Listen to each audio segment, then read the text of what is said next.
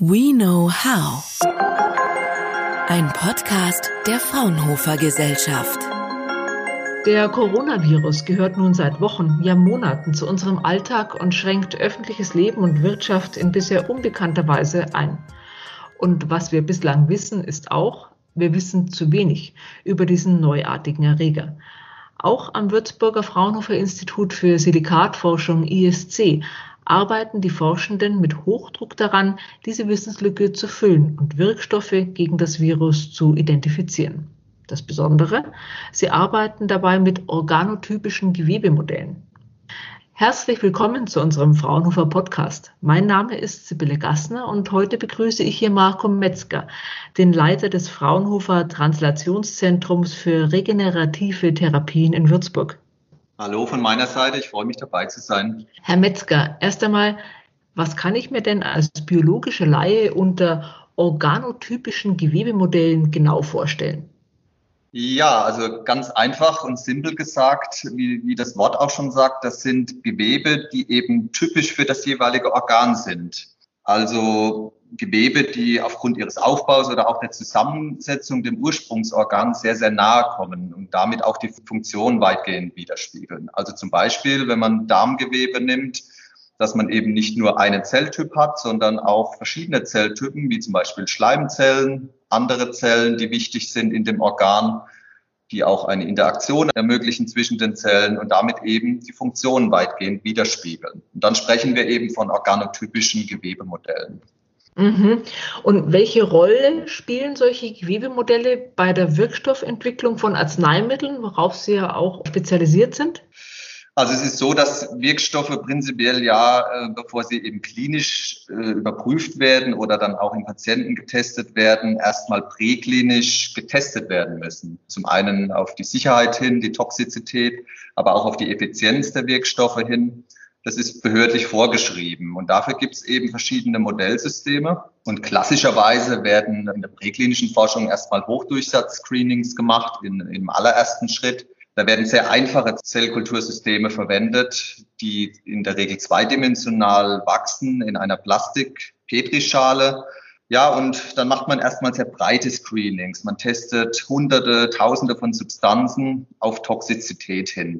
Im zweiten Schritt geht man in der Regel auch in Tiermodelle, das ist auch behördlich vorgeschrieben, um dort ähm, auch nochmal im systemischen Kontext diese Substanzen zu prüfen. Und das Problem eigentlich bei beiden Modellsystemen ist, dass sie zum einen sehr artifiziell sein können, aufgrund der sehr einfachen Kulturbedingungen. Die Zellen sind sehr oft auch verändert. Oder es fehlen eben wichtige Interaktionspartner, die ich eben gerade genannt hatte, also Zellinteraktionspartner oder auch die Interaktion mit der extrazellulären Matrix. Bei den Tiermodellen auf der anderen Seite haben wir Speziesunterschiede. Wir sagen immer sehr gerne zu unseren Studenten, auch in den, in den, Vorlesungen, ja, ein Mensch ist eben keine 70 Kilogramm Maus. Und das führt eben zum Teil zu Problemen dann später in der klinischen Phase. Und da komme ich jetzt eben zu den organotypischen Gewebemodellen, die wir hier am Fraunhofer ESC entwickelt haben. Die könnten eben in dieser ganzen präklinischen Entwicklung einen wertvollen Beitrag leisten, könnten die Lücke schließen in der Wirkstoffentwicklung, weil sie eben wichtige Zelltypen beinhalten. Sie haben Matrixkomponenten und wir arbeiten eben mit menschlichen Zellen. Und ja, wenn ich jetzt mal die Atemwege herausgreife, weil das jetzt eben in Corona-Zeiten sehr relevant ist, da haben wir zum Beispiel Schleimzellen mit dabei, die wir in der Lunge finden aber auch die typischen Flimmerepithelzellen, die dann eben ja, zum Beispiel, wir sagen, die mukoziliäre Clearance, also die Reinigungsfunktion in der Lunge aufrechterhalten. Wir haben Matrixkomponenten drin, die wichtig sind, Kollagene zum Beispiel. Und diese Kombination macht die Modelle ebenso wertvoll und da denken wir eben, die könnten einen wertvollen Beitrag leisten in der ganzen Wirkstoffentwicklung. Sie haben die aktuelle Corona-Krise und diese spezielle Situation ja gerade angesprochen, die es auch dann für Ihren Forschungsbereich sehr speziell und besonders macht. Das Thema Geschwindigkeit ist da auch immer eine Rolle und da ist der Druck im Augenblick sehr hoch. Inwieweit können Ihre Modelle und Ihr Forschungsansatz dabei helfen, die Wirkstoffentwicklung zu beschleunigen? Also ich glaube, ein wichtiger Punkt ist, dass man sehr interdisziplinär arbeiten kann in diesem Forschungsfeld. Man braucht viel Erfahrung, die bringen wir mit in unserem Bereich, in diesem Bereich der 3D-Gewebekulturen. Aber man kann es eben nicht alleine stemmen. Gerade jetzt in Corona-Zeiten, wo man relativ schnell auch zu Ergebnissen kommen will, sind wir eben bestrebt, auch mit Partnern zusammenzuarbeiten, zum Beispiel in der Wirkstoffentwicklung mit Pharmazeuten, die da eine sehr gute langjährige Expertise haben. Und wir versuchen eben, diese verschiedenen interdisziplinären Expertisen zusammenzufügen, um dann möglichst auch Geschwindigkeit reinzubekommen und möglichst schnell zu Ergebnissen zu kommen. Und wenn ich Ihnen da ein Beispiel geben kann, wir haben jetzt ein Projekt, das nennt sich RoboCare. Da arbeiten wir zum Beispiel mit den Virologen zusammen, mit Biologen, aber auch mit Ingenieuren die eine automatisierte Testplattform entwickeln. Da haben wir schon viel Erfahrung sammeln können in anderen Modellsystemen, zum Beispiel der Haut, die wir teilautomatisiert mit Robotern herstellen können. Und da möchten wir jetzt eben diese Expertise übertragen auf die aktuelle Situation und möchten unsere Lungenmodelle, die wir auch manuell herstellen können, auf dieser Testplattform etablieren und daran dann eben auch Testungen mit Coronaviren durchführen um da relativ schnell auch zu Ergebnissen zu kommen. Für welche Forschungsansätze könnte das Modellsystem noch genutzt werden, rund um Corona, aber auch darüber hinaus? Ja, also im Fall von Corona möchten wir neben dem klassischen Wirkstoffscreening eben auch die Wirksamkeit gegen Covid-19 verstehen. Also wir beforschen auch die Wirkmechanismen im Detail. Das geht dann schon in den Bereich der Grundlagenforschung auch hinein. Auf Neudeutsch äh, heißt das der Mode of Action. Das ist das, was man kennen möchte. Also das, was der Virus in der Zelle eben für Veränderungen hervorruft. Solche Effekte untersuchen wir auch in unseren Modellen. Um das vielleicht noch ein bisschen breiter zu beschreiben, wir machen natürlich nicht nur virale Forschung jetzt zu Corona-Zeiten, sondern wir verwenden diese Modelle schon in den letzten Jahren sehr breit, auch mit anderen Erregertypen, also Bakterien beispielsweise oder sogar Parasiten. Da werden zum Beispiel diese Lungenmodelle eingesetzt zur Untersuchung des Keuchhustenerregers, auch ein sehr spannendes Projekt.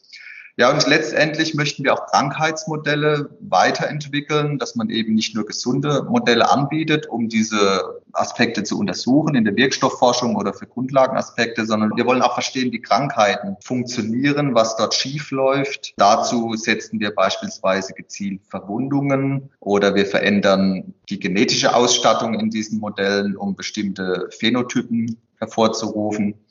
Und letztendlich möchten wir auch die Entstehung dieser Organe besser verstehen. Und dazu setzen wir vermehrt auch Stammzellsysteme ein, beispielsweise pluripotente Stammzellen, sogenannte IPS-Zellen, wo wir sehr schön auch die Organentwicklung nachvollziehen können in der Petrischale, um dann letztendlich auch Krankheitsprozesse besser zu verstehen. Man hört auch immer wieder raus, wenn Sie so erzählen, dass Sie natürlich tief im Thema Wirkstoffentwicklung stecken, auch schon vor Corona-Zeiten. Sie als Experte in diesem Bereich, was würden Sie sagen, welcher Zeitrahmen ist realistisch, bis man ein Medikament gegen das Coronavirus auf den Markt bringen kann oder wir auf dem Markt sehen werden? Ja, ja. Also auch hier, wenn ich dann an Ihre Frage anknüpfen kann, das Thema Geschwindigkeit, was hier wichtig ist. Da kann ich natürlich jetzt nicht bei Null anfangen von der klassischen Wirkstoffentwicklung, wo ich erstmal High-Throughput-Screenings mache, was ich am Anfang erwähnt hatte, mit diesen einfachen Zellkulturmodellen. Das dauert in der Regel Jahre. Also ich sage jetzt mal zehn Jahre plus minus muss man schon rechnen, wenn man jetzt von Null beginnt und quasi gegen eine neue Krankheit einen Wirkstoff entwickeln möchte. Und deswegen fahren wir hier einen anderen Ansatz, um eben auch der Geschwindigkeit gerecht zu werden. Wir arbeiten mit Pharmazeuten zusammen, auch innerhalb der Fraunhofer-Welt. Hier möchte ich mal das IMESH im Speziellen nennen, die auch in, in einem der Konsortien mit uns zusammenarbeiten. Die hatten schon im Vorfeld auch diese High-Throughput-Screenings durchgeführt, und zwar mit Substanzen, die bereits am Markt sind oder in klinischen Phasen bereits sind. Das heißt, man spart dadurch Jahre in der Wirkstoffentwicklung, weil diese Substanzen bereits getestet wurden. Und wo man jetzt einfach versucht, diese Substanzen eben auch für die neue Indikation Corona zu entwickeln. Herr Metzger, wenn Sie all das beschreiben, dann stellt sich mir als Laien noch eine bisschen abschweifende Frage. All das, was Sie beschreiben, klingt nach intensiver Forschungsarbeit in einem hochspezialisierten Labor. Sie haben mir aber im Vorgespräch verraten, dass ich Sie gerade im Homeoffice erreiche. Lässt sich denn diese Forschung tatsächlich auch aus dem Homeoffice heraus betreiben? Ja, das ist eine gute Frage. Also natürlich nicht ausschließlich. Wir müssen ja auch letztendlich die Experimente im Labor irgendwie bewerkstelligen. Jetzt ist es so, ähm, dass ich nicht mehr im Labor selbst so aktiv bin. Das ist der Lauf der Dinge. Wenn man eben auch dann in der Karriereleiter weiter nach oben steigt und dann mehr Verantwortung auch für ein ganzes Team übernimmt, aber es ist jetzt momentan eben so der Zustand, dass ich eher Ideengeber bin, dass ich mich mit meinem Team austausche, die dann im Labor auch tätig sind. Ich habe Projektleiter, Teamleiter, die die Projekte betreuen. Und das kann man natürlich sehr schön auch virtuell machen. Wir nutzen da die ganzen Online-Tools, die es momentan gibt. So mache ich das sehr aktiv, bin aber trotzdem auch noch zwei bis drei Tage dann auch präsent vor Ort wo man auch mal bilateral was besprechen kann. Ich denke, das ist ganz wichtig, jetzt den Mix irgendwie auch zu finden. Aber es ist alles möglich und wir haben da relativ schnell uns an die neue Situation adaptiert und es läuft sehr gut. Vielen Dank für den interessanten Einblick und das Gespräch nach Würzburg. Dort arbeitet am Fraunhofer Institut für Silikatforschung ISC Marco Metzger mit seinem Team mit Hilfe von Gewebemodellen an schnellen Wirkstofftests, um so schneller Wirkstoffe gegen das Coronavirus zu identifizieren. Vielen Dank. Fraunhofer. We know how.